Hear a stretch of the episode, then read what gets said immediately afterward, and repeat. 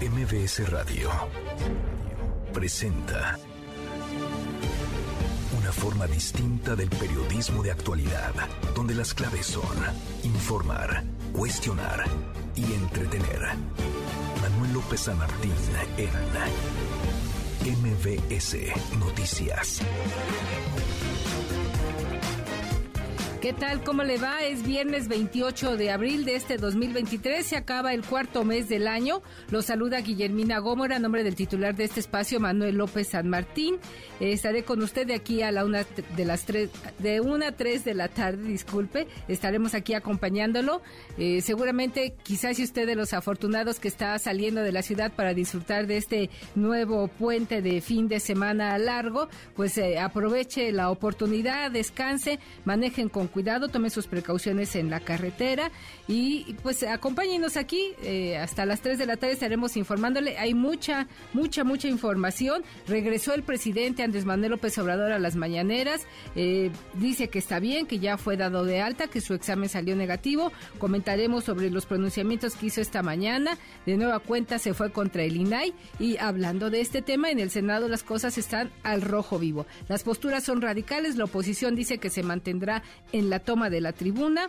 Eh, Ricardo Monreal trata de negociar con los pocos aliados que le quedan ahí en la bancada de Morena, porque los radicales dicen que no, que tienen que transitar esta desaparición del INAI que sugiere el presidente, o si usted quiere verlo de otra manera, pues ordene el presidente desde Palacio Nacional que desaparezca el INAI, que pase a la Auditoría Superior de la Federación todas las responsabilidades de este instituto.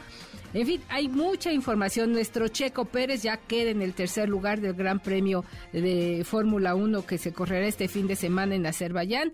La jornada de la Liga MX llega al cierre. Veremos quiénes alcanzan los puntos para pasar o pues eh, los que darán la batalla para eh, ir al repechaje y tratar de llegar a la final del fútbol mexicano. Por lo pronto vamos a escuchar las voces que hacen la noticia.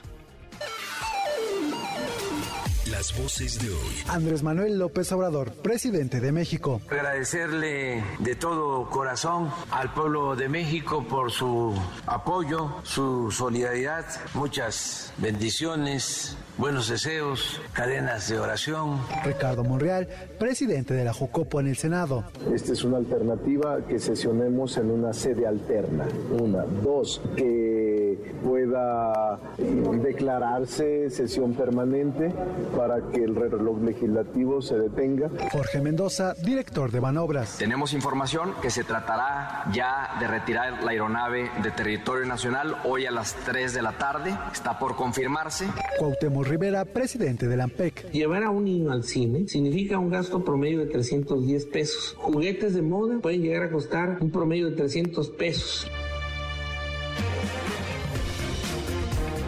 Y aquí las imperdibles de este viernes 28 de abril. Como le adelantábamos, reapareció el presidente Andrés Manuel López Obrador en la conferencia mañanera tras una ausencia de cuatro días por su tercer contagio de COVID-19 y un váguido, como él llamó, al desmayo que sufrió el pasado domingo en Mérida, Yucatán. El presidente agradeció a las personas que se preocuparon por su salud y reiteró que hubo sensacionalismo y mala fe de parte de sus opositores. Escúchelo. La gente llegó a preocuparse porque hubo sensacionalismo, amarillismo, mala fe. Pero afortunadamente salimos bien y aquí estamos, muy dispuestos a continuar con este proceso de transformación en beneficio de nuestro pueblo. Estamos bien y con muchos deseos de seguir transformando a nuestro país en beneficio de nuestro querido pueblo. Y vaya que regresó con las, pilas, con las pilas bien puestas el presidente porque planteó a los senadores de Morena que no duden y desaparezca el Instituto Nacional de Transparencia y Acceso a la Información, el INAI, y que sus funciones las asuma la Auditoría Superior de la Federación. Yo le diría a los legisladores que no están de acuerdo con ese instituto, les diría que coincidimos con esa postura. Y que no titubeen. Se trata de defender los bienes del pueblo, que reformen esa institución, mejor dicho, que la desaparezcan. Y que esa función se le encarguen a la Auditoría Superior de la Federación. Y que se ahorren mil millones de pesos, que no sigan fomentando el derroche, los gastos superfluos. Precisamente en el Senado, los legisladores de oposición pernoctaron en la tribuna del Senado para evitar más madruguetes de Morena y sus aliados, como ocurrió en la Cámara de Diputados. Sin embargo, Morena ya tiene listo un salón alterno para sesionar este viernes y cumplir con la encomienda de aprobar las 18 reformas que mandó presidencia, entre ellas la desaparición del INAI. Es la voz de Ricardo Monreal, coordinador de Morena en el Senado. Esta es una alternativa que sesionemos en una sede alterna. Una. Dos, que pueda declararse sesión permanente para que el reloj digital o el reloj parlamentario, el reloj legislativo se detenga y en cualquier momento pueda legislarse sin que nos uh, aprisione el 30 de abril. Eh, entonces las dos alternativas y las otras tres alternativas de sede existen. Pues ahí está, veremos si paran el reloj legislativo porque el tiempo apremia y van en cuenta regresiva ya en la Cámara Alta. Por su parte, los legisladores de oposición dijeron que no darán ni un paso atrás, mantendrán su protesta en la tribuna del Senado. Es la voz de Clemente Castañeda, coordinador de los legisladores de Movimiento Ciudadano que acaba de decir el coordinador del PAN. El bloque de contención ha tomado el acuerdo de seguir con las acciones que emprendimos desde el día de ayer. La tribuna está tomada y nuestro reclamo sigue vigente. No vamos a permitir que haya sesión del Senado de la República en tanto no se atienda la petición que ya pusimos firmemente sobre la mesa y es que el INAI esté integrado y funcionando. Y se va el avión presidencial. Por fin este viernes saldrá de México rumbo a Tayikistán, el país asiático ligado al gobierno ruso que compró la aeronave por 92 millones de dólares. La entrega se realizará a las 3 de la tarde en el Aeropuerto Internacional de la Ciudad de México. Así lo anunció y lo confirmó esta mañana el director general del Banco Nacional de Obras y Servicios Públicos, Jorge Mendoza Sánchez. El día de hoy estaremos entregando la aeronave. Tenemos información que se tratará ya de retirar la aeronave de territorio nacional hoy a las 3 de la tarde. Está por confirmarse, pero ya está todo puesto en marcha para que así se pueda hacer. El comprador es el Comité Estatal de Inversiones y Administración de Propiedades Estatales. Es una dependencia del gobierno de la República de Tayikistán. El precio pactado fue de 1.658.7 millones de pesos, es decir, 92.1 millones de dólares. Ahí está, se cumple una promesa de campaña de vender el avión presidencial y ahora volará pues en suelo asiático allá en Tayikistán. Un juez de distrito desechó el amparo que interpuso el exdirector de Pemex, Emilio Lozoya, contra la apertura del juicio oral por el caso Odebrecht. La jueza argumentó que la ejecución del acto impugnado no es de imposible reparación. Ayer le informamos que la Fiscalía General de la República, la Unidad de Inteligencia Financiera y Pemex dieron luz verde para alcanzar un convenio reparatorio y en el otorgamiento del criterio de oportunidad a Emilio Lozoya en los casos Odebrecht y agronitrogenados. Una triste noticia, el analista de seguridad y académico Alejandro Ope falleció este viernes a los 52 años. Su familia lo confirmó esta mañana y pues desde acá nuestras condolencias, que descanse en paz este intelectual, este hombre que hará mucha falta en lo que respecta al análisis de seguridad pública en el país. Descanse en paz Alejandro Ope. En otro tema, la economía mexicana registró un crecimiento de 1.1% en el primer trimestre de 2023 con respecto al último trimestre del año pasado, esto de acuerdo con datos del INEGI y tome sus precauciones. Este lunes primero de mayo no habrá operaciones bancarias debido al asueto por el Día del Trabajo, aunque los cajeros funcionarán de manera normal. Así que si usted tiene que hacer alguna transferencia, algún pago que tenga que realizarse en ventanilla, pues le queda de aquí a las 3 de la tarde para que pueda realizar estas operaciones porque el lunes no hay bancos, recuérdelo. Y es viernes de concierto en el Zócalo de la Ciudad de México. Cientos de jóvenes y seguidores de la cantante española Rosalía abarrotan ya el Zócalo en espera de escucharla en punto de las 8 de la noche. Hasta allá vamos con nuestro compañero Juan Carlos Alarcón. Juan Carlos, cuéntanos cómo está el ambiente.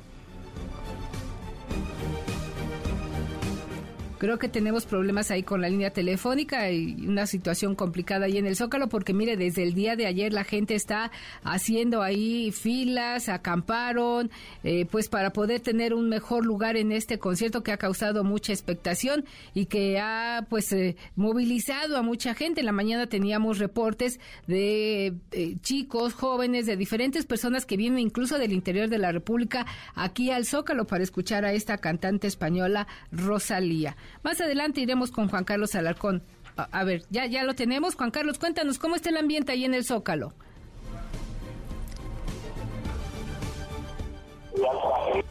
Juan Carlos. Bueno, se cortó la comunicación, lamentablemente. Trataremos de regresar con él en unos momentos más para que usted tenga de primera mano de quien está ahí en el Zócalo, pues viviendo esta gran fiesta que provocó la presencia de la cantante española Rosalía. Por lo pronto, pues vamos con Eric Alcántara, ¿Qué vamos a tener en Los Impresentables, Eric? Buenas tardes. Hola, Guille, pues ya, ya lo decías, es viernes de concierto y donde también hubo show fue en San Lázaro. Ahí se han dicho de todo, miércoles y jueves. Eh, hubo karaoke entre los diputados, hubo quien cantó canciones de Paquita, la del barrio hubo sesión maratónica, ahí hubo canciones eh, para decirse ahí insultos entre Morena, la oposición. Vamos a tener ahí eh, lo que se dijo eh, entre diputados. También en el Senado hubo show en la arena del Senado. Vamos a hablar de eso. Vamos a hablar de los spots en las campañas electorales. No se nos olvide que hay campaña en el Estado de México, en Coahuila. Y vamos a tener una historia, es este fin de semana, Día del Niño, una historia triste por el Día del Niño. Vamos a platicar de eso, vamos a ver. No, como triste. Vamos a festejar al Día del Niño. Digo, si los diputados hacen y los senadores hacen fiesta en estas cámaras legislativas, ¿por qué vamos a tener una historia triste? Bueno, ya nos contarás. Hay quien abusa de estas fechas. Vamos a platicar porque pues es un impresentable que abusó de esta fecha del Día del Niño. Qué barbaridad. bueno, ya nos contarás y lo, lo, lo calificaremos más adelante. Nico Romay, ¿qué nos tienes en los deportes? Se acaba la jornada de la Liga MX. Guille, ¿cómo estás? Me da muchísimo gusto saludarte. Muy buenas tardes para ti y para todos. Hoy hablaremos del Gran Premio de Azerbaiyán, cómo le fue al Checo Pérez en la calificación y también de la última jornada de la Liga MX. Pues sí, ya le adelantábamos que nuestro gran Checo Pérez eh, va en el tercer lugar en ese gran premio de fórmula que se corre en las calles allá en Azerbaiyán, que es un país precioso, es una ex república soviética y ojalá, ojalá que la suerte esté del lado de nuestro piloto mexicano y lo podamos ver en el podio porque él ya le advirtió a su compañero de equipo, a Max Verstappen, que él llegó a Red Bull a ser campeón. Así nada más le mandó a decir, o se lo diría, ya nos contará Nico, de frente a su compañero, a su coequipero Max Verstappen. Y como siempre le invitamos a que nos acompañe pues a ver cómo se maneja en algunos temas en la opinión pública. Hoy que queremos poner a su consideración esta pregunta. Los senadores de la oposición, como se lo adelantamos, tomaron la tribuna del recinto, del recinto legislativo. Ello en protesta por la falta de nombramientos de los tres comisionados del INAI. Eh, llegaron, habían llegado a un acuerdo de que por lo menos eh, se eligiera uno. Estaban todos ya listos y puestos el día de ayer para votar pusieron un nombre a consideración y pues al final de cuentas los legisladores de Morena dijeron, pues sí nos pusimos de acuerdo, pero nunca les dijimos que nuestro voto iba a favor. Esto provocó pues el descontento, el disgusto de los senadores de la oposición que tomaron la tribuna. Seguramente usted ha visto estas imágenes en los medios impresos, en las redes sociales o en la televisión y hoy le queremos poner a su consideración la siguiente pregunta. Este espectáculo, esta toma de tribuna que hemos visto por diferentes medios, ¿Qué opina? ¿Es el derecho de los legisladores? ¿Es un show?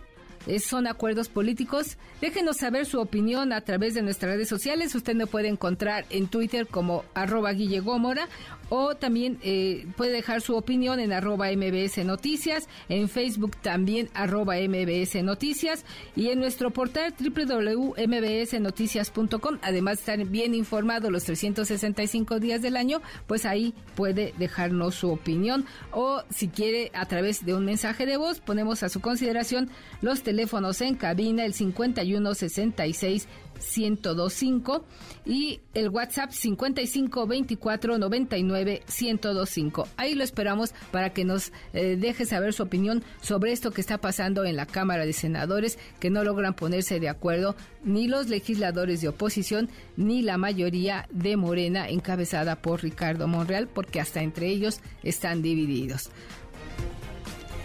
Y le informábamos que el presidente regresó regresó después de este COVID, de este tercer contagio de COVID y con la pila recargada, ¿verdad, querida Rocío? Buena tarde. Guillermina, muy buenas tardes. Efectivamente, el presidente Andrés Manuel López Obrador superó el COVID y este viernes retomó su mensaje matutino en Palacio Nacional. Vamos a escuchar. Me da mucho gusto estar de nuevo aquí con ustedes. Primero agradecerle de todo corazón al pueblo de México por su preocupación por mi contagio de COVID. Hubieron buenos deseos, cadenas de oración, mucha solidaridad. La gente llegó a preocuparse porque hubo sensacionalismo, mala fe. Salimos bien y aquí estamos para continuar adelante. Además, vamos a seguir capoteando el vendaval porque están desesperados nuestros adversarios. Cada vez van a haber más ataques, pero hay que seguir la filosofía de Calimán, serenidad y paciencia, no enojarse, el que se enoja sí se puede enfermar más. Además, descanso, beber agua son algunas de las indicaciones médicas. Vamos a escuchar. ¿Por qué el secretario de Gobernación omitió y dio otros datos sobre su estado de salud? Que porque dijo que no me había yo desmayado transitoriamente como sucedió. Ya entonces mintió, ¿qué ocultaban? De veras, están muy tóxicos. Yo lamento que se llegue a esos extremos. No se le puede desear la muerte a nadie. Terminé ya mi tratamiento, ayer me hicieron la prueba, salí bien, ya negativo, los médicos recomiendan reposo, ya terminé mi tratamiento médico, que trate de no fatigarme mucho, tomar mucha agua. A mí se me bajó la presión porque traía una deshidratación, entre otras, pues la fatiga, la gripe del COVID y me faltaba agua. Y estas tres horas y 21 minutos de mensaje, Guillermina, sin pregunta de por medio, el presidente López Obrador habló del plantón de los senadores y se pronunció por la desaparición del Instituto Nacional de Transparencia, Acceso a la Información y Protección de Datos Personales, el INAI. Por eso en el caso de los senadores, ojalá y logren un acuerdo, pero yo le diría a los legisladores que no están de acuerdo con ese instituto, coincidimos con esa postura. Y que no titubeen, se trata de defender los bienes del pueblo que reformen, mejor dicho, que la desaparezcan y que esa función se le encarguen a la Auditoría Superior de la Federación y que se ahorren mil millones de pesos. Ese instituto de la transparencia no sirve para nada. Ya no queremos gente que se alquile de alcahuete. Todos ellos, los consejeros, propuestos por los líderes de los partidos, establecieron como norma que son inamovibles y que duran en su cargo hasta 12 años. Imagínense, una beca. No habrá ni un paso atrás en esta postura, Guillermina. Las iniciativas tendrán que discutirse en algún momento en la Cámara Alta. Nuevamente, el presidente López Obrador. Qué bien que están ahí los senadores en plantón, que acampen ahí para que vean lo que se siente. No vayan a salir como los de frena que vinieron aquí al Zócalo, porque pues no están acostumbrados. Puro fifí, ellos no saben de luchar en favor del pueblo. Pueden estar un día, dos días, como si fuese una llamada, ¿no? Van a extrañar las buenas comidas, los vinos, a lo que están acostumbrados, a darse la gran vida a costillas del erario. Hay que decirles, senadores, aguanten, legislador aguanta, el pueblo se levanta. Sigan defendiendo la corrupción, sigan defendiendo los privilegios. Ahí la llevan. Guillermina, es reporte al momento. Muchas gracias, Rocío. Con base en lo que comentó el presidente en la mañana, entonces descansará este fin de semana, no sale, ¿verdad? Se queda en Palacio Nacional tiene actividades, dijo que se pondrá al corriente con particularmente algunos de sus colaboradores en el gabinete federal y esperemos cuál va a ser la decisión que tomará el gobierno federal al respecto de los festejos del próximo primero de mayo. No se pudo plantear esto en la mañana, pero sin duda alguna en las próximas horas se sabrá. Seguro que sí, porque ah, hace unos días comentó que ya estaba preparando los discursos para el 1 de mayo y el 5 de mayo, que pues regularmente el presidente acude y habla en este tipo de ceremonias. Seguiremos muy pendientes contigo lo que se anuncia en Palacio Nacional. Rocío, muy buena tarde. Buenas tardes, solamente una acotación. Las giras se retoman la el próximo fin de semana y serán para supervisar el Tren Maya. Muchas gracias. Así es. Gracias a ti, Rocío. Muy buena tarde. Buenas tardes pues ahí tiene lo que dijo en la mañana el presidente y ahora nos vamos al Senado de la República. Ya está nuestro compañero Oscar Palacios que desde ayer le da seguimiento a estas actividades, pues que han llegado al punto de la radicalización por parte de los dos bloques, el mayoritario de Morena y sus aliados y la oposición con la suma de todos los partidos. Oscar, muy buenas tardes. ¿Qué tal, Guille? Buenas tardes. Bien lo dices, el día de ayer el Senado de la República pues vivió una tarde de caos con los acuerdos dinamitados, esto luego de que la bancada de Morena impusiera su mayoría para rechazar el nombramiento de Ricardo Salgado Perillat como nuevo comisionado del INAI. A unos días de concluir el periodo ordinario de sesiones, el coordinador de los senadores de Morena, Ricardo Monreal, lo informábamos el día de ayer, aseguró que ya se había alcanzado un acuerdo para nombrar a un comisionado del INAI, lo que permitiría que el organismo siguiera funcionando. Sin embargo, bueno, ya en la votación la bancada de Morena rompió el acuerdo dando la espalda a su coordinador, es rechazar el nombramiento de Ricardo Salgado, lo que bueno provocó la molestia de senadores de oposición, quienes de inmediato tomaron la tribuna de la Cámara Alta. Todo esto, bueno, generó reacciones. El senador por Morena, César Cravioto, aseguró que el acuerdo no era aprobar el nombramiento de Ricardo Salgado, Salgado Perillat, sino únicamente someterlo a votación. Escuchemos que se aguanten, que esa es la democracia.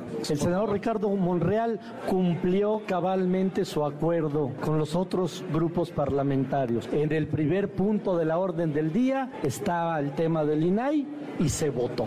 Punto. ¿No les gustó la votación? Insisto, ¿qué quieren estos del PAN? ¿Que votemos como ellos nos instruyan?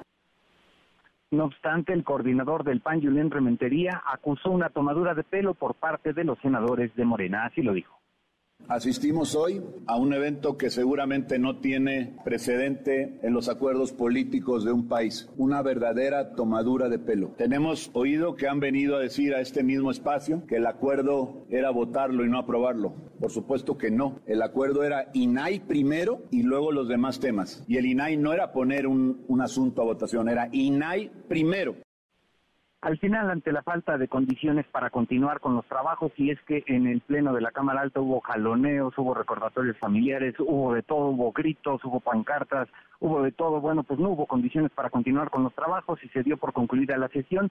Se citó para este viernes a la una de la tarde, sin embargo hay que señalar que, bueno, pues el arranque de esta sesión convocada para este día se antoja que bueno todavía será en un par de horas más y en medio por lo pronto justo en medio de esta situación se registra una una protesta a las afueras de la Cámara Alta a donde buenos senadores de oposición también ya advirtieron que no van a liberar la tribuna hasta que se logre un acuerdo para nombrar por lo menos a un comisionado del INAI. Los senadores salieron a la calle de Madrid para saludar a este pequeño grupo de personas que decidió acompañar su lucha y exigir desde las calles que la Cámara Alta el INAI nombre al comisionado del INAI y quede debidamente integrado este En este marco, el coordinador de los senadores del PAN, Julián Rementería, resaltó que el bloque de contención no cambiará su posición, por lo que solo dejarán la tribuna si se logra sacar adelante el nombramiento pendiente. Escuchemos. La posición del bloque de contención no ha cambiado ni cambiará. Lo que estamos es ante una situación de emergencia, así lo queremos subrayar, en lo que es la vida legislativa en este país, en donde hemos visto claras muestras de que lo que no se quiere es que haya INAI. No le sirve un órgano de transparencia que pueda descubrir la gran corrupción que hay en este país y por eso han enfilado sus baterías desde el Palacio de Gobierno para que no se den los nombramientos. Por su parte, el coordinador del Movimiento Ciudadano, Clemente Castañeda, criticó los señalamientos del presidente Andrés Manuel López Obrador, quien retó a la oposición a tomar la tribuna por dos meses. Así lo dijo. Ya estuvo bueno que en este país haya o se piense que es el país de un solo hombre. Los retos que acaba de lanzar el presidente de la República son verdaderamente infantiles, dignos de un porro, no del jefe del Estado mexicano. El jefe del Estado mexicano convocando a la confrontación y a la resistencia. Ese es el tamaño del régimen que se denomina de la cuarta transformación. Gigi se ha manejado la posibilidad de que la Cámara Alta sesione en un espacio alterno aquí dentro del recinto parlamentario. Uno de ellos podría ser el piso 14 de la Torre de Comisiones. Sin embargo, bueno, pues antes de que esto ocurra, el coordinador de los senadores de Morena, Ricardo Monreal, se estará reuniendo con su propia bancada y posteriormente se espera que se reúna precisamente con senadores de oposición para ver si se logra alcanzar algún tipo de acuerdo. Posterior a esto, ya veremos en qué momento arranca la sesión de este viernes, Guille. Seguimos pendientes y regresaremos contigo más adelante, Oscar, a ver a qué acuerdos llegan y cómo evoluciona este conflicto allí en el Senado de la República. Muchas gracias, Oscar. Hasta luego, buenas tardes. Y ahí están las posiciones, ya nos las dio a conocer Oscar Palacios. Eh, ayer hizo un pronunciamiento el coordinador del PAN, Julen Rementería, luego de que fracasara este acuerdo al que habían llegado en una primera instancia para por lo menos nombrar un comisionado. Así se expresó Julen Rementería pero sí es importante decir que el acuerdo era para que se sometiera a votación. Y no somos chamacos, y perdón por la expresión, pero tampoco pendejos, porque no se vale que 67 votos hayan sido en contra de la propuesta. Ese es un asunto que es una burla, pues que se vayan a burlar de otros, porque no lo, que, no lo vamos a permitir. Y aquí estaremos y seguimos. INAI primero. Senador Damián Cepeda, también senador, eh, legislador por el PAN. ¿Los chamaquearon? Buenas tardes, gracias por tomar la llamada. Senador. Hola, qué, gusto en saludarte, mucho gusto en saludarte. Senador, ¿los chamaquearon, como dice de su coordinador? ¿Los chamaquearon? No, por supuesto que no, que yo sepa no dijo eso y si lo dijo pues no estoy de acuerdo. No, mira, la política se hace en torno a confianza en política, si no tienes palabra, no tienes nada. Así de claro lo digo. ¿eh? ¿Por qué? Pues porque no puedes obligar ni andar firmando cosas, en fin. Pues, ¿qué haces? Acuerdos políticos por el bien de México. En este caso, se hizo un acuerdo donde se dijo, oye, finalmente vamos a nombrar a los comisionados integrantes del INAI, le vamos a garantizar la transparencia al país Incluso se le permitió a Morena que ellos hicieran la propuesta de quién, siempre y cuando fuera de los cinco mejores evaluados que se hicieron en todo el proceso, y lo que hicieron fue incumplir un acuerdo. La cuestión, pues, que rompe toda la confianza y que, en mi opinión, pues deja completamente inhabilitada ya la interlocución que se tenía con la coordinación de Morena, porque pues no es un juego esto, pues no, estamos en el Senado de la República y no puedes tú tener una reunión entre coordinadores y en la mañana decir que va a pasar algo y luego ir y resulta ser que todo Morena vota en contra de esa propuesta, pues no estamos jugando, ¿no? Entonces, ¿qué, qué, ¿cuál es el tema? Más allá de si hubo un engaño, si hubo un incumplimiento, eso no es lo relevante. Lo relevante es que se está dejando al país sin poder tener derecho a la transparencia, y ese es un derecho constitucional. O sea, yo no sé si sepa quien está escuchando, y con gusto lo informo, la Constitución en el artículo 6, sexto, perdón, dice, dice que todos los mexicanos tenemos derecho a tener acceso a la información, tenemos derecho a la transparencia y que como el dinero del gobierno es público y sale de nuestros impuestos, pues tenemos derecho por elemental sentido común y además por derecho constitucional, pues a saber en qué se lo gastan. ¿Qué es lo que pasa? Que Morena, el presidente, pues no le gusta que sepamos en qué se está gastando el dinero. ¿Por qué un gobierno no habría de querer transparencia? Pues la única razón es porque quiere cometer actos de corrupción y quiere que no se le puedan dar a conocer. Gracias al trabajo del INAI que nos garantiza la transparencia, hemos tenido en México acceso a muchos casos de corrupción y se han podido abrir investigaciones. Por ejemplo, Odebrecht estafa maestra y los 15 mil millones de Segalmex de este gobierno. Oiga, senador, el presidente dice que, eh, bueno, el argumento que él maneja es que se gasta mucho en este organismo, en el INAI, y que por ello propone que sus funciones las asuma la Auditoría Superior de la Federación para que siga cumpliendo con estas tareas de transparencia. ¿Qué opinión le merece esta propuesta que hace el presidente hoy por la mañana? Me parece un desconocimiento brutal del presidente, que no me extraña, pero lo es, de cómo funciona. La Auditoría Superior de la Federación se dedica a otra cosa. Es un órgano primero que depende de la Cámara de Diputados.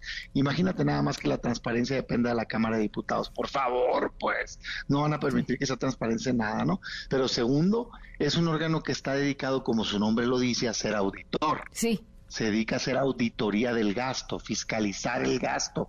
No le toca decidir si algo es público o no, pues es otra función, no tiene nada que ver con eso. Eh, también dicen que si la función pública, pues menos, esa depende del Poder Ejecutivo. Imagínate si le das a la misma dependencia dependiente del presidente la decisión de si se hace público algo o no. No, el INAI es un órgano autónomo porque decide la transparencia de todos los poderes incluido el legislativo y el ejecutivo y el, ¿sí me entiendes? Sí, sí, Entonces no puede depender de uno de ellos, tiene que ser independiente. Sí, serían juez y parte. Exacto, y cuando el presidente dice además, es que no han metido a la cárcel a nadie, también nos muestra un grave desconocimiento. Es que el INAI no mete a la cárcel personas. El INAI decide si, si es público un dato o no. Y con la información que se hace pública, entonces la fiscalía puede hacer investigaciones. Entonces la función pública puede hacer investigaciones. Entonces, ¿sí me entiendes? Sí, sí, y, y procesar a los delincuentes. Al INAI lo único que le corresponde es decidir si un dato es público o no y obligar a los gobiernos que se resisten, por cierto, a abrir su información. Ahora, sobre el tema de que cuesta mucho, yo no digo que no puedan ahorrarse dinero, claro que pueden ahorrarse dinero, todo es mejorable, pero el INAI nos cuesta mil millones de pesos a los mexicanos y nada más una una investigación que se ha hecho con datos que el propio INAI ha garantizado que sea pública, la de Segalmex, la del fraude, la corrupción de este gobierno, es de 15 mil millones de pesos, 15 veces lo que se gasta el INAI en un año. Entonces, por favor, son pretextos, no le gusta la transparencia al presidente. Él peleaba con el Instituto de Transparencia desde que era jefe de gobierno. O sea, no le gusta que le saquen sus trapitos al sol, pues se va a tener que aguantar porque es un derecho constitucional. Eh, en otro eh, contexto, bueno, en el mismo contexto, pero en otra parte, ¿qué sigue para esta toma de la tribuna? El presidente en la mañana también le sugiere que se queden dos meses, que se pare el reloj legislativo y que se queden dos meses. Eh, usted que está ahí en el seno, en el pleno del Senado de la República, ¿qué, ¿cómo la ve? ¿Se parará el reloj legislativo o podrán llegar a algún acuerdo de esa este tema, proceder al nombramiento del comisionado del INAI que, que se exige por parte de la oposición y continuar con los trabajos para porque tiene que desahogar muchas minutas y, e iniciativas que les llegaron de la Cámara de Diputados, senador Cepeda. A mí me parece que eso del reloj legislativo es una burla. No, pues el reloj es único, corren las horas se acaba el día y punto, pues, ¿no? luego se preguntan por qué tiene mala opinión los ciudadanos de los políticos, pues si se inventan una tontería como que el día no se acabó porque ellos dicen que no se acabó, pues híjole, pues claro, ¿no? Este, pues es el primer signo de corrupción, o sea, es de deshonestidad, pues, ¿no? Ahora resulta que te robas el tiempo, hijo la chinga. Pero bueno, entonces, eh, no, yo creo que tenemos que ponernos a trabajar eh, y nombrar cuanto antes a un buen perfil para que pueda garantizarse la transparencia. Pero, pero ve la posibilidad de que haya acuerdos. Yo veo que claramente el presidente ya les instruyó que no y creo que no se va a hacer. Ahora, no todo está perdido. ¿Por qué? Porque tenemos la opción del Poder Judicial. Y creo que la Corte va a poner en orden al Senado y va a, primero, ordenarle que nombre, segundo, si no lo hace, hacerlo sustituirnos y tercero sancionar a todos aquellos senadores y senadoras que bloquearon el nombramiento como es el deber constitucional. Pues eh, seguiremos atentos a la resolución de este conflicto allá en la Cámara Alta, senador Damián Cepeda. Le agradecemos que nos haya tomado la llamada y que nos dio un poco de luz de por dónde podría encontrarse una solución o un acuerdo para levantar esta toma de la tribuna y seguir trabajando. Buena tarde, senador. Muchas gracias. gracias a usted, gracias. Pues ahí tiene la opinión de alguien que está ahí. Ahorita él llegó en la mañana a relevar a los senadores que se quedaron anoche. Damián Cepeda, senador por el PAN, expresidente del Partido de Acción Nacional, conoce de cómo se manejan estos acuerdos y pues él cree que pudiera llegarse pues a alguna solución o tratar de enmendar si es que no se llega a ningún acuerdo en el Senado, pues por la vía del Poder Judicial estos em, pues eh, desacuerdos que hay para poder nombrar por lo menos a un comisionado del INAI para que este instituto siga trabajando y garantizando el acceso a la transparencia en materia de información del gobierno de la República. Vamos a una pausa y regresamos con más aquí en la segunda emisión de MBS Noticias. segunda emisión. Manuel López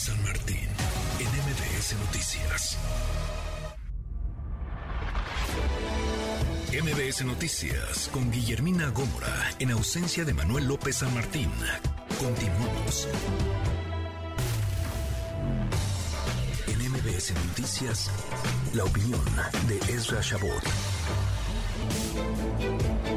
Querido Ezra, muy buenas tardes. Pues eh, las cosas en la Cámara de Senadores está que arde la situación, no hay acuerdos, pero venimos de un horno de microondas que fue la Cámara de Diputados donde se aprobaron reformas al vapor sobre las rodillas con un desaseo legislativo mayúsculo que hoy pretenden validar en el Senado de la República y que la oposición por lo menos ha demostrado no está de acuerdo y ha condicionado la aprobación de estas reformas, de estas minutas a pues el nombramiento por lo menos de un comisionado del INAI para que este instituto siga operando y se garantice la, la transparencia.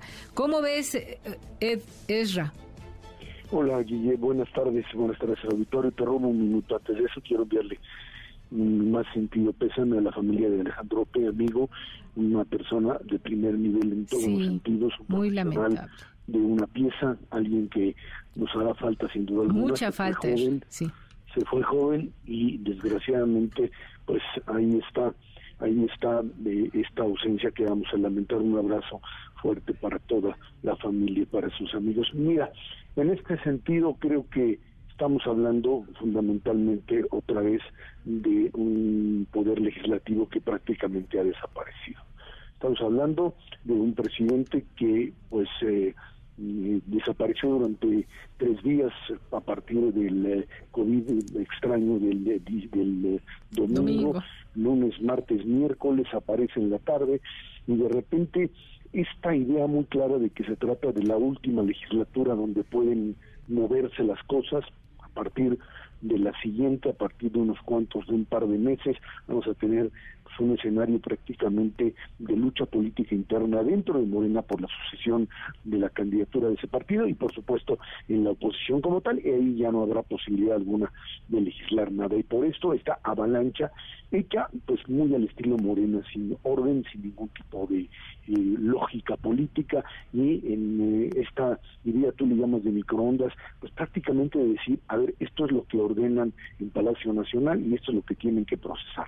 Entonces, pues eh, como no puede pasar a comisiones porque no, no alcanza el tiempo, entonces los diputados a título personal presentan la propia iniciativa y la votan sin ningún tipo de estudio ni nada. Aquí pues sabemos que tradicionalmente levantan el dedo, pero esto ha llegado ya a límites prácticamente imposibles de justificar. Este es el mecanismo, este es el nuevo régimen, esta es la nueva forma que incluso pues rebasa por mucho lo que los periodistas en su momento hacían, que donde pues se daban por lo menos el, lujo de pues eh, satisfacer las formas propias de una estructura legislativa que había que cumplir con ella.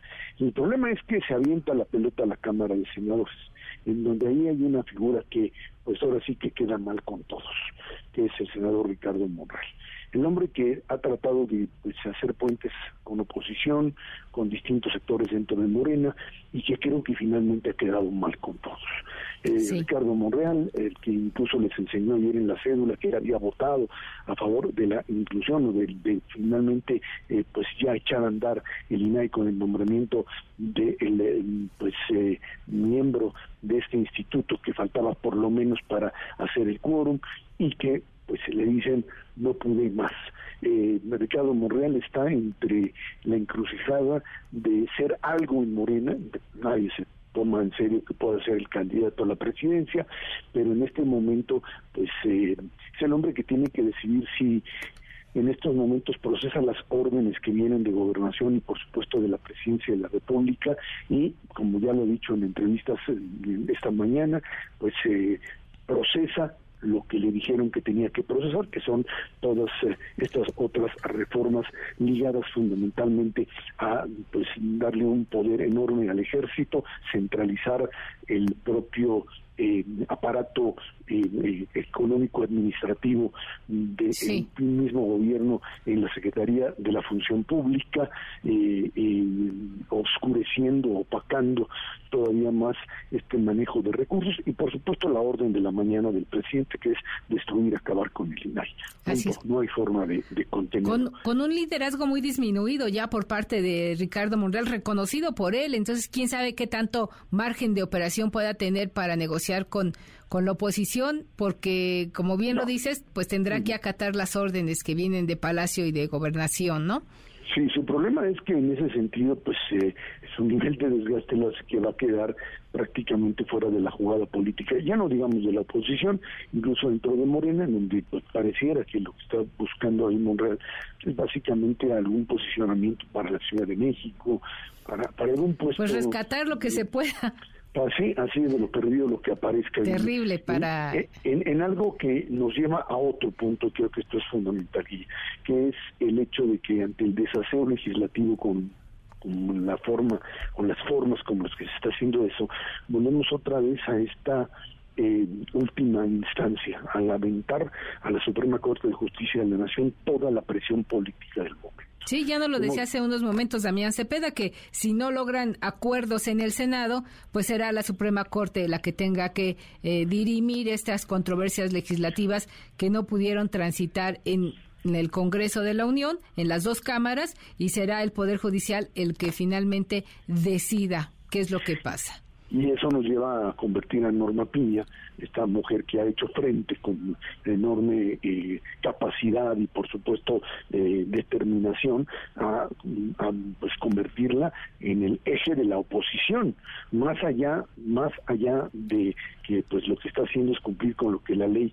y la constitución le plantea, pues ya hemos visto, hemos visto ataques directos a ella afuera de la corte, en los, en los eh, coche, en el coche donde ella está y agresiones por parte de golpeadores que están ahí afuera intentando, pues por supuesto, presionarla e incluso agredirla de manera eh, pues eh, propia de una turba que no tiene más que órdenes de quién sabe dónde para hacer este tipo de agresiones en algo que destruye la convivencia democrática, pero bueno, pues finalmente imagínate lo que implica aventarle a Norma Piña y a la, a la Corte como tal toda una serie de elementos que digan pues todo lo que hicieron no sirve porque todo lo, no pasaron por comisiones, no hicieron el proceso legislativo y por lo tanto no vale.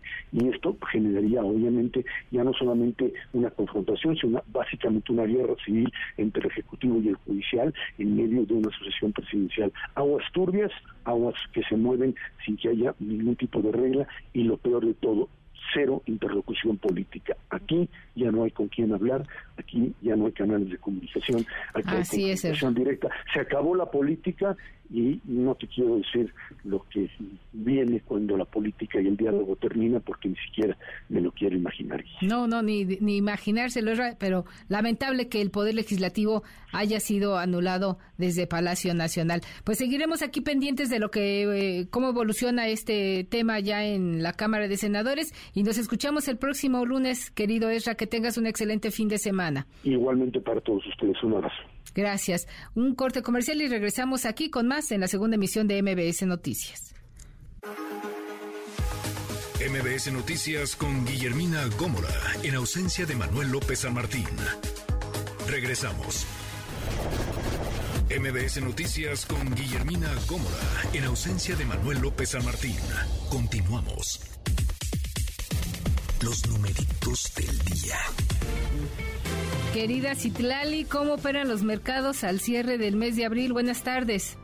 Hola Guille, buenas tardes a ti y también a nuestros amigos del auditorio. Te comento que están ganando en esta última jornada de la semana los principales indicadores, tanto en Estados Unidos como en México. El Dow Jones Industrial avanza 0.50%, el Nasdaq está ganando 0.06% y el S&P BMW de la Bolsa Mexicana de Valores avanza 0.79%, se cotiza en 54.879.20 unidades. En el mercado cambiario, el dólar en ventanilla bancaria se compra en 17 pesos con 37 centavos, se vende en 18 pesos con 46, el euro se compra en 19 pesos con 56, se vende en 20 pesos con 12 centavos. Finalmente te comento que la criptomoneda más conocida, el Bitcoin, se compra en 525 mil pesos por cada criptomoneda. Guille es mi reporte, buenas tardes. Gracias, gracias mi querida Citla.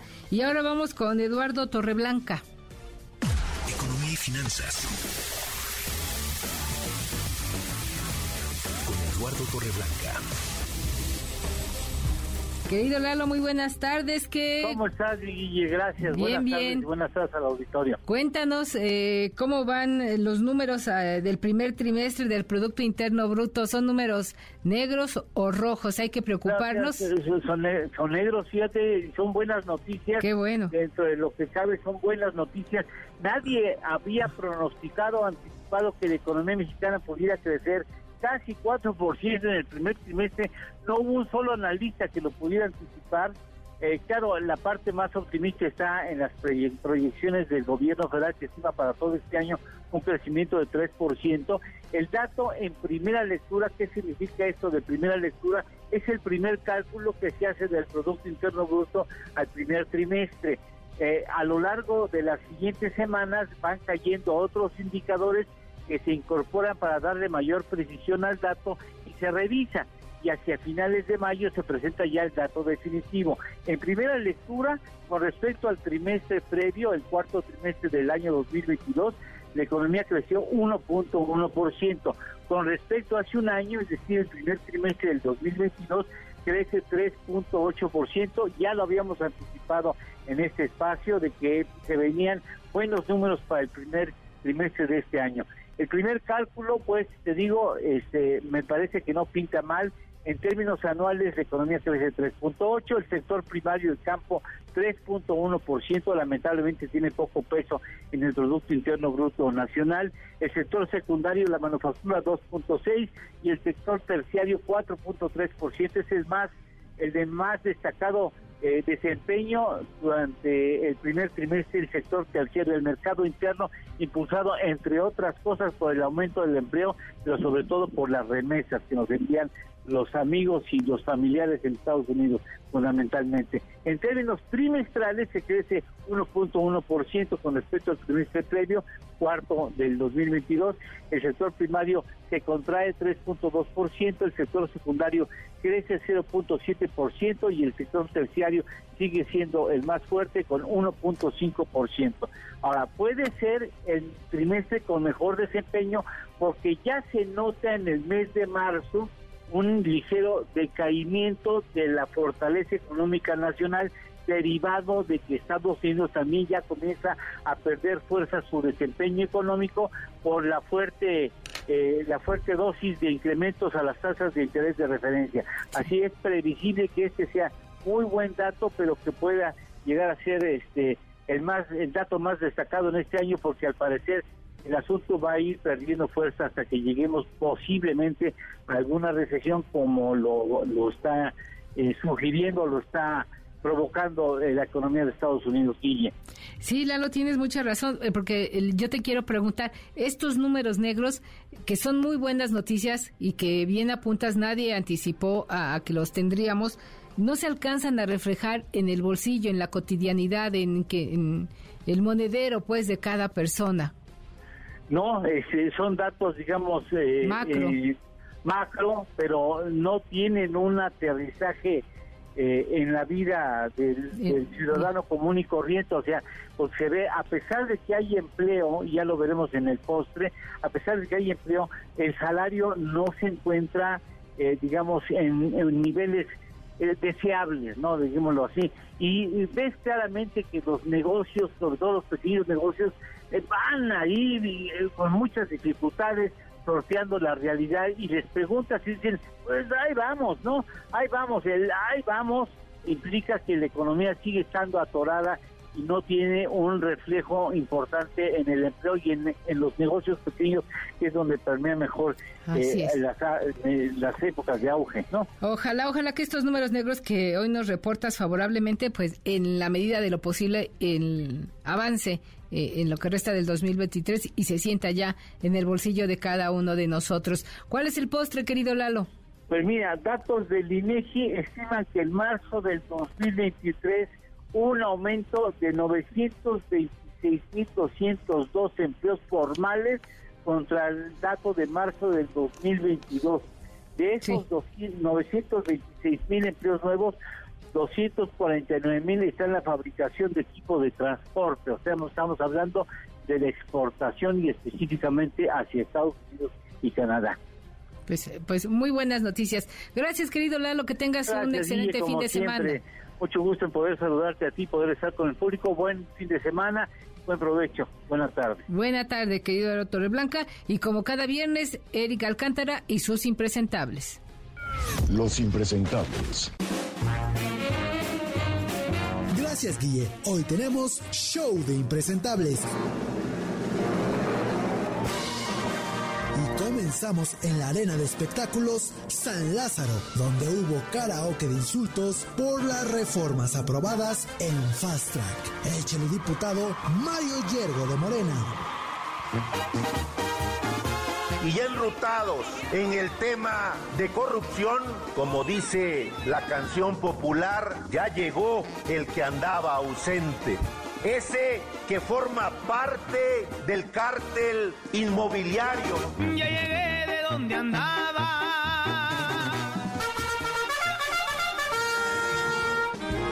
Averno, siguiente cantante, es el diputado Francisco Javier Huacus del PRD. Como dice Paquita del barrio, rata de dos patas te estoy hablando a ti. Les queda bien el saco. Comienza el año de Hidalgo y chingue su madre que deje algo.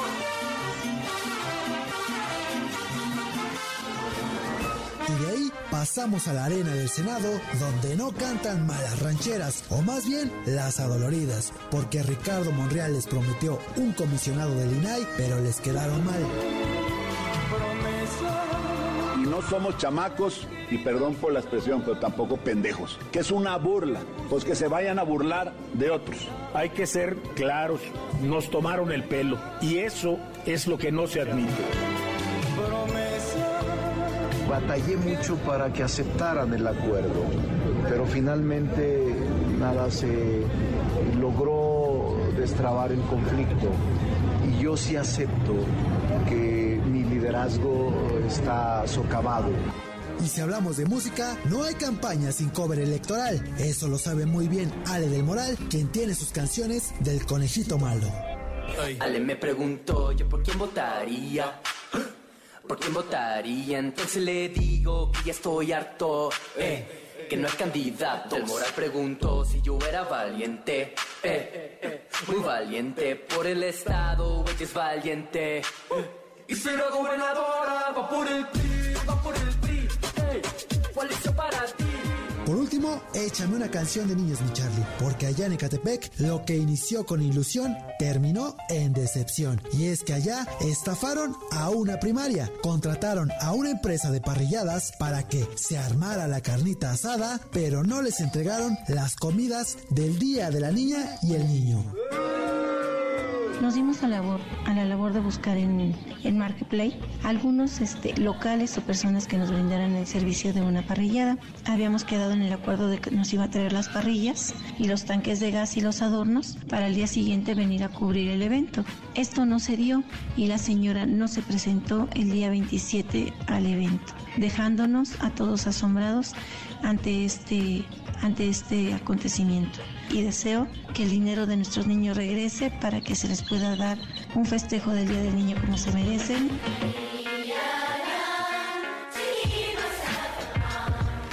Yo soy Erika Alcántara, le deseo feliz viernes y recuerde, la cosecha de impresentables nunca se acaba.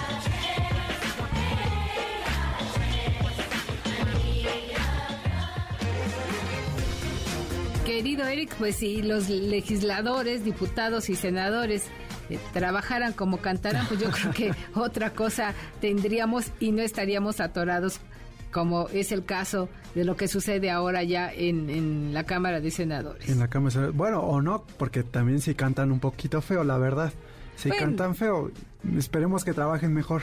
Mejor de lo que exactamente, también podríamos hacer esos, esos votos, porque como bien apuntaba el senador Damián Cepeda, eh, fíjate que los diputados cuando hacen estos sondeos, estas encuestas a nivel nacional o local, la verdad es que el poder legislativo siempre sale como el peor evaluado, siempre. Calificado, sí, sí, sí. Entonces, eh, ¿cómo es posible que sabiendo esto ellos no se apliquen a, legislar, a trabajar, a construir leyes, en lugar de brindar estos eh, espectáculos tan bochornosos? Sí, sí, sí. están en su derecho ellos de, de ejercer, de tomar la tribuna, porque para eso dicen ellos son los representantes del pueblo, pero finalmente se son electos para legislar, no para ir a cantar. Aquí el tema es que el INAI pues sigue inoperante, ya lleva meses, semanas ahí sin poder operar y los nuestros legisladores pues ahí dándonos show, dándonos espectáculo. Nosotros en los impresentables pues tenemos materia, tela de donde cortar, pero lo que quisiéramos es que pues verlos trabajar, verlos trabajar, que tuviéramos generando leyes. Exactamente, que es para lo que están ahí en el Senado y en el Congreso, en el en la Cámara de Diputados, que es para lo que pues fueron elegidos. Pero bueno, pues es lo que hay, es lo que hay, Guille. Y qué terrible esto que hicieron con los niños. Es una gandallez mayúscula. Bárbaro, lo que te decía. Nosotros, eh, para los que no saben, somos de Catepec. Nos enteramos de esta historia ahí en Catepec, una primaria en la colonia Fuentes de Aragón. Eh, dieron 11 mil pesos para el festejo del Día del Niño. Muchas primarias, como sabes, festejan eh, el día jueves, día jueves o viernes hoy. Dieron 11 mil pesos para hacer unos taquitos, unos cupcakes. 600 niños de esta primaria. Las maestras se organizaron, contrataron a esta empresa, Parrilladas Una Delicia. Y llega el día de, la, de los tacos y las personas no llega, no les contesta, se desaparece no, no, no aparece con la comida. Y pues las maestras se organizan, los niños con la ilusión, las, las maestras pues tuvieron que organizarse y al final tuvieron que ir a un tianguis a comprar lo que pudieron. Frutas, ojalá, ojalá que se presente una demanda y se castigue a estas personas que abusaron de la confianza de las maestras y de los padres de familias porque muchas veces atrás de esta cooperación que llegan a solicitar los maestros hay un gran esfuerzo por parte de los padres de familia para cubrir estas cuotas, pues con el ánimo de que sus hijos la pasen bien que tengan un día contento, que convivan con sus con sus compañeros de clase, con sus maestros, que disfruten de una buena comida o por lo menos de lo que ellos quieran eh, ese día y que estas empresas abusen de esta manera sí merecen un castigo ejemplar por parte de la ley. Bien lo dices porque además se organizaron esta cooperación la hicieron a partir de una kermés que hicieron hace, hace unos meses y de ahí sacaron el, dinero, lo hacen con mucho esfuerzo y no se vale, la verdad es que no, pues, no, con no, los niños no, porque es, un abuso esto. Con los niños y con las familias y con, los maestros, no, con nadie, no se vale este tipo de abusos y ojalá que se presente una denuncia y se castigue a estos gandallos. No se vale, no se vale, que, vale. Que, que abusen de la confianza de los niños, de los niños y las maestras. Exacto. Muchas gracias, Eric. Nos escuchamos la próxima semana.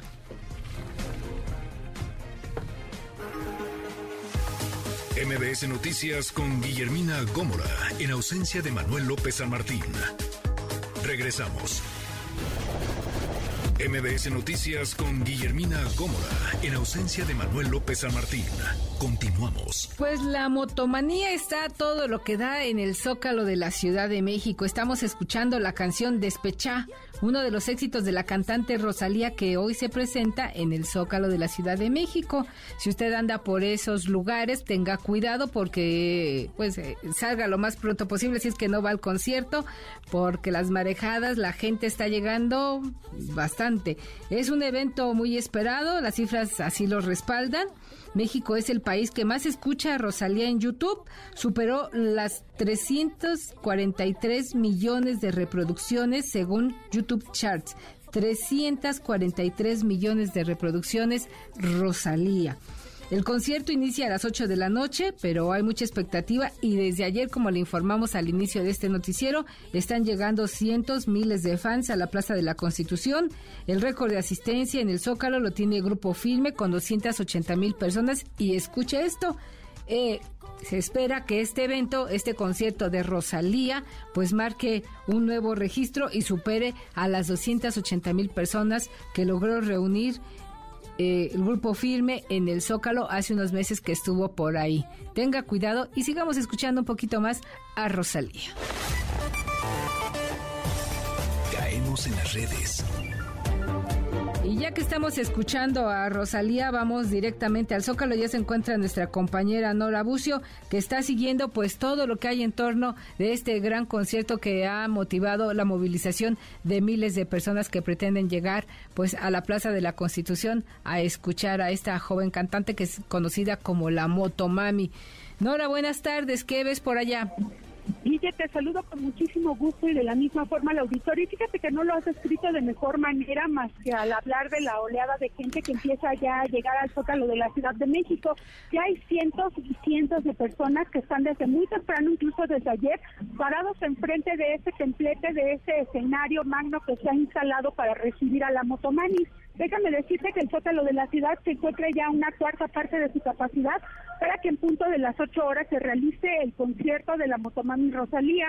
Eh, a pesar del calor, los jóvenes empiezan a ocupar sus lugares entre música de la cantante reggaetonera, como Luis, Luisa Ramos, que llegó a este lugar desde temprano y sola para disfrutar la música de su cantante favorita. Escuchemos, DJ. Es una historia muy personal que tengo con Rosalía. Esa canción de Bagdad eh, a mí me marcó un momento de mi vida muy especial, entonces por eso. ¿Te trae buenos recuerdos? Me trae buenos recuerdos. Hombres y mujeres jóvenes, algunos tirando todavía la niñez, se encuentran ya ocupando sus lugares con diademas con plumas de colores, la mayoría de ropa fresca y emocionados por ver gratis a la Rosalía. Macías, quien viene con sus primos y primas, invitó a quienes asisten a disfrutar en calma este concierto. Escuchemos. Nada, pues que se diviertan y que pues, no se aloquen mucho, que estén tranquilos. ¿Cuál es la canción que más te gusta de Rosalía? Ah, yo creo que sería TKN. Debido al éxito del español, el gobierno de la Ciudad de México ha instalado pantallas en varias calles aledañas y convoca a las familias con menores a observar el concierto en vivo a través de las pantallas en la Alameda. Además, en el primer cuadro hay módulos de servicio médico de Locatel, atención ciudadana y los vendedores hacen ya su agosto anunciando los lentes y los artículos con la imagen de la motomami. Y ya déjame decirte que desde hace aproximadamente el mediodía de este viernes, lo, el metro cercano, es decir, el de Soca, eh, se encuentra ya cerrado también, si no me equivoco, el de Allende y también Pino Suárez está cerrado para evitar, bueno, pues conglomeraciones con relación a este concierto. Déjame decirte que también alrededor del Zócalo ya se ha cerrado la circulación, pero bueno, pues espera que todavía la afluencia sea mayor dentro de algunas horas. Dice lo que ocurre en el Zócalo de la Ciudad de México ante este concierto de la Rosalía. Eh, Nora, ¿tú ya te compraste estas playeras que están vendiendo con este letrero que dice Motomami? ¿Ya estás...? Ya, traigo mi playera de la Motomami. Entonces ya eres una... para ti. Eh, eh, muchas gracias, ya eres una reportera Motomami, mi querida Nora. Exactamente. Sabes que el término de Motomami la acuña la Rosalía por dos razones muy importantes. Primero, para homenajear a su abuela y a su madre, que son mujeres guerreras. Y segundo, porque es un término japonés que también engloba la lucha de las mujeres en el mundo por, bueno, pues alcanzar la igualdad y sus derechos. Interesante, ¿no, Guille? Muy interesante, no lo sabía y te agradezco esta cápsula porque hoy aprendimos algo nuevo con esta Motomami reportera Nora Bucio. Regresaremos contigo más adelante. Seguimos pendientes, Guille. Muy buenas tardes. Gracias, Nora. Y bueno, de esta expectación, de esta gran fiesta que está en el Zócalo, nos vamos a otra que seguramente ya se está registrando o se va a registrar en los próximos minutos allá en el Aeropuerto Internacional de la Ciudad de México, donde el avión presidencial se va después de cuatro años de ofrecerlo, rifarlo y mantenerlo sin volar. Hoy por fin será entregado a sus nuevos dueños. Rocío Méndez, cuéntanos. ¿Qué tal, Guillermina? Cuál es la ruta, en qué condiciones. Escuchemos al director general del Banco Nacional de Obras y Servicios Públicos, Banobras, Jorge Mendoza. ¿Cuánto fue el costo del avión? 2.931 millones de pesos, con el tipo de cambio en ese momento de 217 millones de dólares. ¿Cómo evolucionó el valor comercial de esta aeronave? En 2019 con un valor de 2.397 millones de pesos y fue disminuyendo hasta llegar al año 2023 a 1.657 millones de pesos. El único fallo no es un fallo, es una condición en uno de los motores, todavía no se corrige, tiene permiso para seguir volando, tendrán que hacer un mantenimiento mayor, el comprador lo sabe, está incluido en el avalúo y no esperamos que tenga ninguna falla. Tiene un seguro que cubre la totalidad de la aeronave. Se tratará de retirar la aeronave de territorio nacional. Hoy se va a despedir, sale del aeropuerto de la Ciudad de México. Ya tiene una nueva matrícula que es una matrícula civil. El comprador tuvo que contratar a sus propios pilotos y a su tripulación. Lo van a llevar a Estados Unidos, donde ellos van a realizar ciertas adecuaciones para posteriormente pintarlo y llevárselo a su país. El titular de Manobras, Guillermina, también dio detalles de la operación de compra-venta de este avión se concreta finalmente la venta a la República de Tayikistán. El precio pactado fue de 1.658.7 millones de pesos, 92.1 millones de dólares. Hay un arrendamiento entre el gobierno federal, es decir, la Secretaría de Hacienda y Crédito Público y la Sedena con Banobras. El avión ya está pagado al 100%, el avión lo compró Banobras en 2012 y no se le debe ni un solo peso a ninguna entidad fuera del gobierno mexicano. Entonces, de los 1.658.7 millones de pesos, se van a utilizar 1.229.8 millones de pesos para saldar el pago del arrendamiento a Banobras. Se van a utilizar 196.8 millones de pesos para el pago de IVA y hay un remanente de 198.9 millones de pesos. Lo que le paguen a Banobras se va a regresar para la construcción de dos hospitales, uno en Oaxaca, otro en Guerrero. El reporte del momento. Muchas gracias, Rocío. Buena tarde. Buenas tardes. Y ya comentábamos hace unos momentos de estos festejos del Día del Niño y la Alianza Nacional de Pequeños Comerciantes reveló que festejar a los niños este 30 de abril resultará más caro. Las familias mexicanas con dos hijos, por ejemplo, gastarán de 300 pesos hasta 2 mil pesos por niño. Yo creo que el mejor festejo que hay para nuestros niños es cuidarlos y darles mucho amor. Si bien pues no está por demás un regalito o un dulce, pues procúrelos todos los días, que sean todos los días del niño, cuidándolos, amándolos y pues manifestándoselos como nosotros querramos o podamos. Y también, pues, es un viernes de puente por el primero de mayo que se festeja el próximo lunes y mucha gente está saliendo. Juan Carlos, cuéntanos cómo ves las salidas de la Ciudad de México.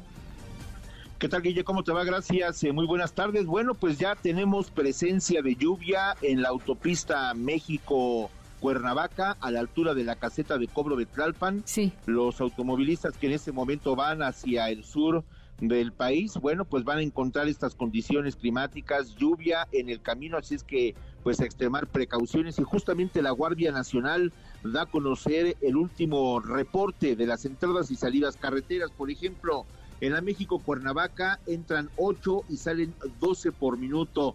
La autopista Peñón Texcoco entran 29 y salen 30. En la autopista México Querétaro ingresan 30 y salen 31. La México Toluca entran 25, salen 30. México Pachuca con 25 y salen 27, así como la México Puebla con 28 y 26 y en esta última también a la altura del kilómetro 77 ya reportan presencia de lluvia. Hay que tener precaución esta madrugada y parte de la mañana en diferentes autopistas de eh, pues la red carretera de eh, Nacional se han registrado incidentes, accidentes, principalmente donde ha habido ya pérdidas de vida humanas, así es que aquellos eh, automovilistas que decidan salir a vacacionar en este puente largo, pues hay que extremar precauciones, revisar las condiciones del vehículo. La Guardia Nacional de la División Carreteras desplegó para este fin de semana un amplio operativo en cada una de las tres autopistas, en cada una de las autopistas que conectan con la capital del país ante el inicio de este fin de semana largo. verificar precisamente a los conductores es una de las principales encomiendas de la Guardia Nacional, verificar que circulen con velocidad moderada y que no vayan con distractores en estado de ebriedad o cansados. Las salidas carreteras se encuentran con especial vigilancia, como te comento, en la México Cuernavaca, la México Puebla, la México Pachuca, la México Toluca, la Peñón Texcoco y la México México Querétaro. Así es que estas son las condiciones, eh, comienzan a salir los automovilistas poco a poco, se estima que eh, pues ya para las 20 eh, horas o quizá para la medianoche el número descienda, pero muy temprano, a muy temprana hora del sábado, nuevamente se incremente el número de pacientes que utilizarán la red carretera nacional. Y es el reporte que tengo. Muchas gracias Juan Carlos, buena tarde. Hasta luego, Guille. Pues para los afortunados la recomendación es que manejen con precaución. Si van a manejar, por favor no tomen, conduzcan con cuidado, sobre todo si el clima ha cambiado, como nos reportó hace unos momentos Juan Carlos, y el asfalto está mojado, se torna más peligroso manejar en estas condiciones. Y ya se lo adelantamos y lo recordamos también una vez más, el lunes no habrá operaciones bancarias debido a este puente por el Día del Trabajo, aunque los cajeros trabajarán de manera normal y nos una buena noticia para nosotros y con pues todos los buenos deseos de que el Checo Pérez que estará en el tercer puesto en el premio de Azerbaiyán pues pueda llegar al podio desde esta posición. Vamos a comenzar con Nico Romay sobre este y otros temas. Ha sido bastante complicado en la Q1 con tanta bandera roja que como hemos tenido y mantenerte con el mismo juego porque no quieres eh, echarlos a perder. Así que calentar ha sido difícil y hacer esa Q1 sin cometer errores y sin quedarte fuera ha sido un gran reto. El equipo ha hecho un gran trabajo y estoy algo decepcionado con la Q3 porque había más, mi vuelta no ha sido limpia Deportes. Con Nicolás Romay. En MBS Noticias. Nico, muy buenas tardes. Cuéntanos, ¿cómo ves a nuestro Checo Pérez? ¿Sí lo ves en el podio el próximo eh, domingo? ¿Cómo estás, Guillem? Me da muchísimo gusto saludarte. Gran premio de Azerbaiyán. Regresa a la Fórmula 1 después de varias semanas de tener actividad y el día de hoy en un formato diferente, en un fin de semana que podemos decir que es experimental. El día de hoy fue la práctica libre número uno y después la clasificación, en donde, como bien mencionas, el checo consiguió el sitio número 3. Saldrá desde el tercer puesto, detrás de Leclerc, detrás de Max Verstappen. Así que Checo Pérez tiene una misión muy complicada, la verdad, una misión muy dura, porque Ferrari se ve que aprovechó estas semanas para intentar acercarse lo más posible a Red Bull y Leclerc logró no solamente superar a Checo, sino también a Max Verstappen. Así que ojalá, ojalá que el Checo Pérez pueda tener una buena carrera. ¿Por qué digo que es un fin de semana experimental? Porque mañana se tiene la carrera sprint. Primero la clasificación para la carrera sprint y después la carrera sprint. Y ya el domingo la carrera, el gran premio, cómo calificaron el día de, hoy. Así que hay acción todos los días, ¿no? No se pierde ni un solo día, como comúnmente sí es que los viernes es práctica uno, práctica dos y el sábado ya la calificación y la carrera el domingo. Y es, en es un circuito de callejero, o sea, es, es en las calles de esta ciudad de Azerbaiyán, allá en Bakú, que es un lugar precioso, Nico. Eh, y, y me parece que el checo es bueno en este circuito, ¿no? Él tiene experiencia. Sí, mucha. La verdad es que le gusta mucho.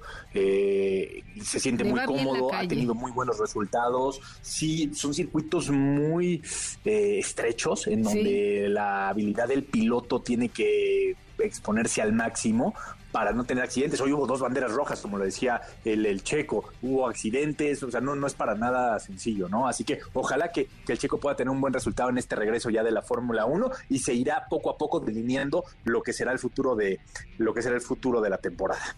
Así es, pues ojalá que haya suerte para, para nuestro Checo Pérez, pero también que haya suerte para mis Pumas, eh, Nico, que juegan pues ya en esta última jornada del clausura 2023 porque van contra el equipo líder allá con los Rayados del Monterrey. ¿Cuál es tu pronóstico, querido Nico? Mira, va a ser una gran última jornada, Guille, porque todo puede pasar. Digo, evidentemente hay equipos que ya están eliminados, pero realmente todavía se pueden mover muchas cosas. Hoy Juárez contra América, el día de mañana Puebla contra Tijuana, este partido que se pospuso, se iba a jugar el día de hoy, pero por ceniza volcánica en Puebla no pudo viajar Tijuana y se pospone para el día de mañana.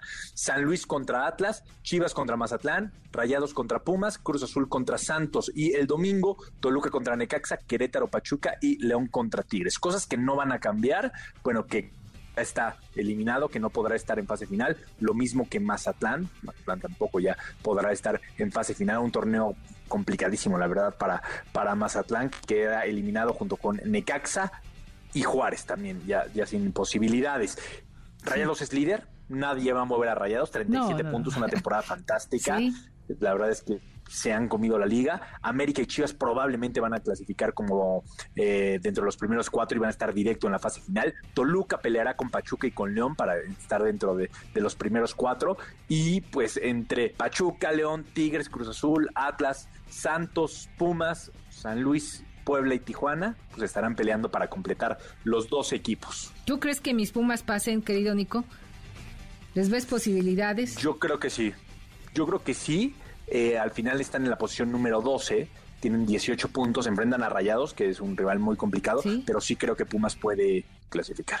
Ojalá, ojalá que tengas boca de profeta, querido Nico. Pues eh, te deseamos un excelente fin de semana y aquí nos escuchamos el próximo lunes. Claro que sí, y por un ratito más. a las 3 de la tarde. Claro.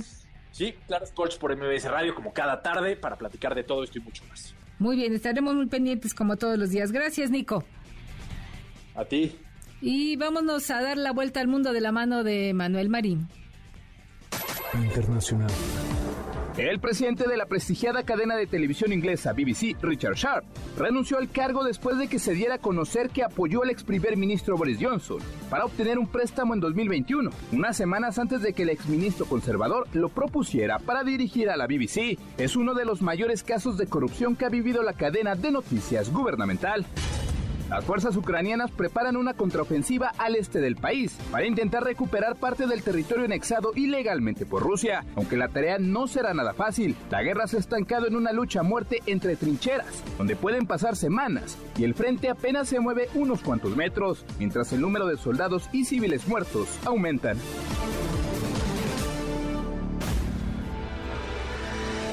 MBS Noticias con Guillermina Gómora, en ausencia de Manuel López San Martín. Regresamos. MBS Noticias con Guillermina Gómora, en ausencia de Manuel López San Martín. Continuamos.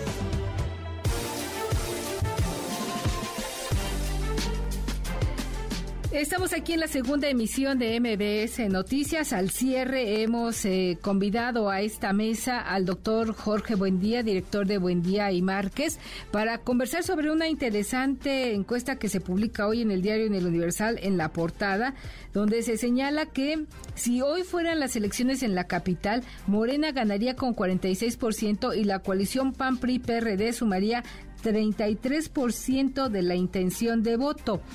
Eh, doctor, muy buenas tardes. ¿En, efecto, Morena arrasaría si hoy fueran las elecciones?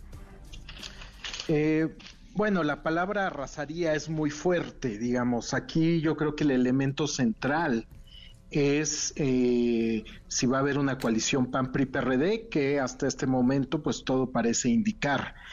por partido, sin duda, es el que mejor posicionamiento tiene, 45% de la intención de voto eh, en la Ciudad de México, eh, es más del doble, casi el triple de lo que tiene Acción Nacional, ¿Sí? pero pues no podemos perder de vista que eh, PAN, PRI, PRD están haciendo una alianza y si sumamos a los tres partidos de oposición, pues tienen 32%.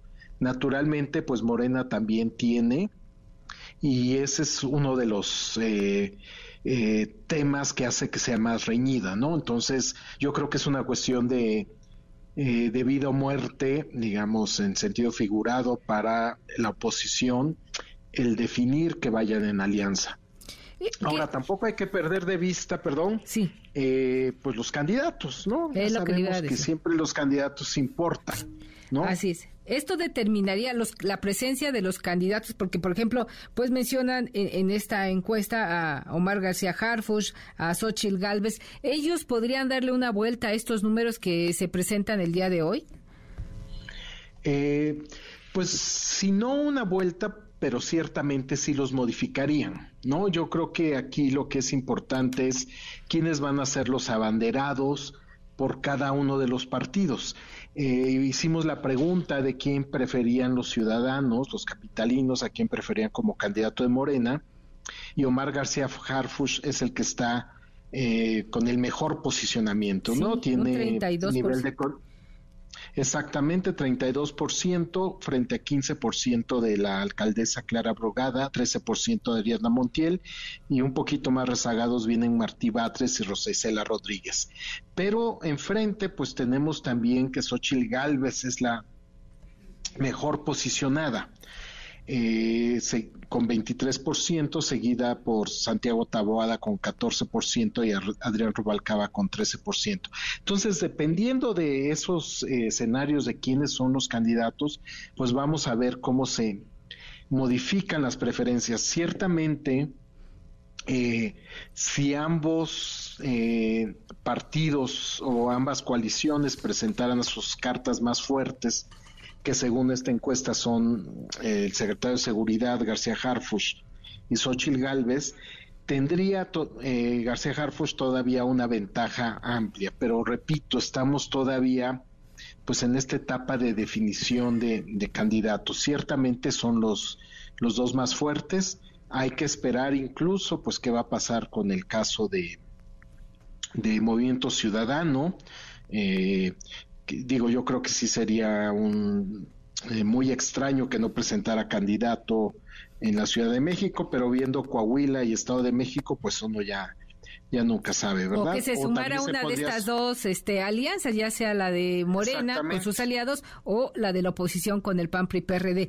Exactamente, eso podría modificar la, correlación de fuerzas. Pero también un factor que me parece muy interesante que ustedes eh, eh, revisaron en esta encuesta que aplicaron es la herencia que deja el antecesor de quien fuera el candidato de cualquiera de estas dos alianzas, que es Claudia Sheinbaum, que busca ser la candidata a la presidencia de la República para el 2024. Y ustedes evaluaron cuál es la aprobación de la gente respecto del tramo de gobierno que lleva Claudia Sheinbaum y los números son muy interesantes. Dice, Claudia Sheinbaum como jefe de gobierno aprueba mucho, aprueba algo y esto suma un 64%. Estos dos factores cada uno trae un 32% y eso me parece que para el candidato que vaya, pues también sería un factor a favor. Sí, no, esto sin duda es un, eh, un elemento relevante. Por un lado, sí destacar, eh, es un muy buen nivel de aprobación, 64%, dos de cada tres, eh, la mitad la aprueba mucho. Y en el hipotético caso de que ella eh, pues contendiera por la presidencia de la República, pues probablemente también se vería un efecto de arrastre que incidiría en la elección de, jefe de gobierno, ¿no? Entonces son también parte de los elementos en la eh, que, pueden cambiar la, ecuación, pero ciertamente eh, ese nivel de aprobación pues es un activo importante. También preguntamos si la jefa de gobierno ha hecho más de lo que esperaba la gente, menos de lo que esperaba, o que estaba haciendo lo que el ciudadano o los ciudadanos esperaban. Sí. 56% nos dijo que ha hecho lo que esperaban o incluso más de lo que esperaban y un 40% menos de lo que esperaba, pero también son eh, números muy positivos, sobre todo porque este tema de cumplimiento de expectativas siempre es uno de los indicadores más críticos, digamos, cuando estamos haciendo la evaluación de, gobernantes. Sí. También, también preguntamos eh, en el mismo sentido qué es lo mejor que ha hecho la actual jefa de gobierno. 15% nos dijo que era el otorgar apoyos, programas sociales, 12% mejoras al transporte, más vialidades, el cablebús, 11% específicamente habló del mantenimiento del metro. Ciertamente eh, ha habido eh, y me sorprende, pero me sorprende. números negativos. Pero es que al mismo tiempo tenemos toda lo que es el mantenimiento de la línea 1 del metro, que es pues el, eje, digamos, del transporte en la ciudad, sobre todo pues no solamente es la más antigua, sino cruza toda la ciudad y yo creo que eso es lo que se está reflejando todo lo que lo que se está invirtiendo en ese tema. Hay que señalar que incluso esta es una pregunta que le llamamos eh, una pregunta de respuesta espontánea, es decir, la gente nos dice de manera espontánea lo que ellos piensan que es lo mejor, no, no, no está precodificada, por llamarle así. Eh, entonces, sí son números muy favorables para la jefa de gobierno y yo creo que esto también pues es parte de la misma película de un buen posicionamiento de Morena, pues a poco más de un año de la elección para de la elección para la renovación de la jefatura de gobierno. Así es, y después de los resultados que tuvieron en 2021 que le llevó a perder pues más de la mitad de las alcaldías, yo creo que hoy los números son buenos para Morena aquí en la Ciudad de México. Esperemos a ver cómo se comportan de aquí a el año próximo que se llevará a cabo la renovación de la jefatura de gobierno y de la presidencia de la República, cómo evoluciona la opinión de la gente. Doctor, ¿dónde puede consultar eh, los ciudadanos esta encuesta y sus resultados y la metodología que siguieron? Eh, lo pueden consultar pues, tanto en el periódico, en el Universal, que lo tiene ahí en su portal de información, y también en nuestra página de Internet.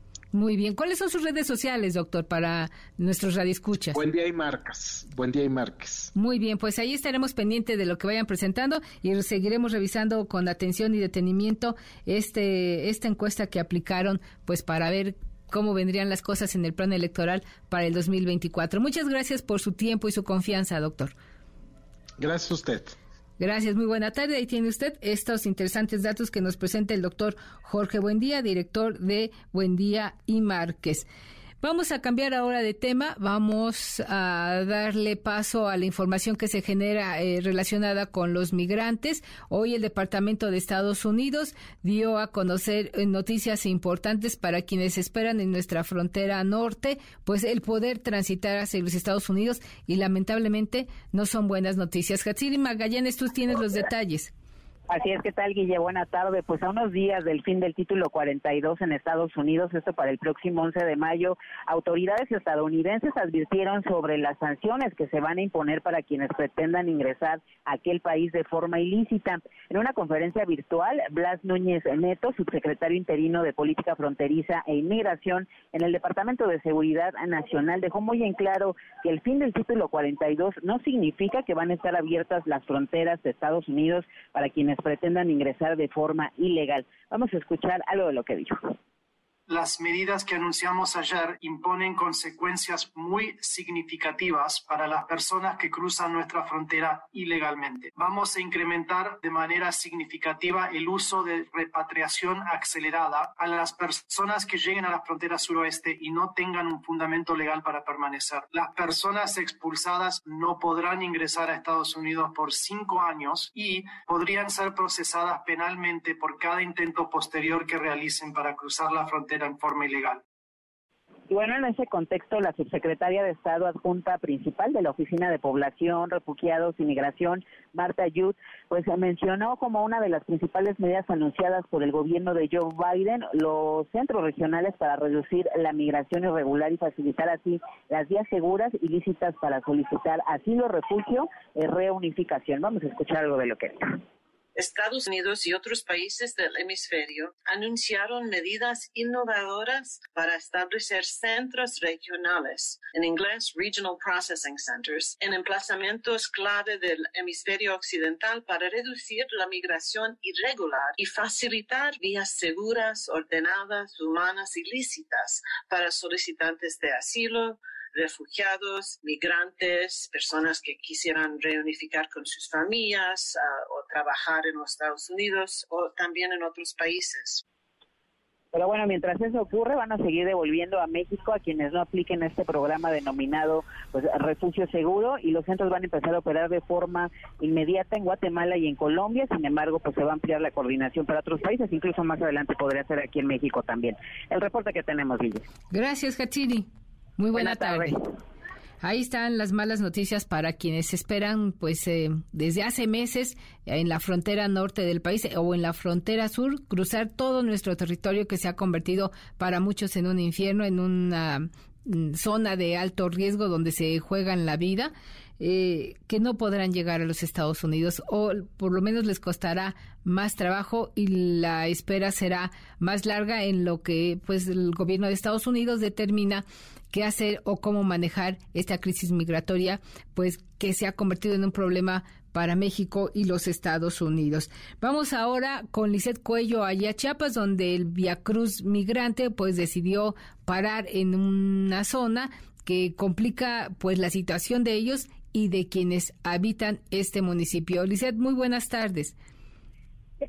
Buenas tardes. Efectivamente, como lo comentas, ya el Instituto Nacional de Migración entregó este viernes de manera masiva miles de fórmulas migratorias múltiples a las personas migrantes que conformaban el Via Crucis migratorio. Eso en el municipio de Villa Comaltitlán, todavía en el estado de Chiapas. Decenas de elementos del grupo Beta y agentes migratorios organizaron y formaron grupos para ordenar a las personas de distintos países y procedieron a otorgar de forma ordenada en cuestión de minutos los documentos que les van a permitir salir de Chiapas, pues ya a partir de este viernes, así nos lo confirmó Misael López, quien es un migrante que se encuentra en el lugar. Escuchemos. Pues está muy bueno aceptar la fórmula migratoria entre la visa humanitaria y el FM3.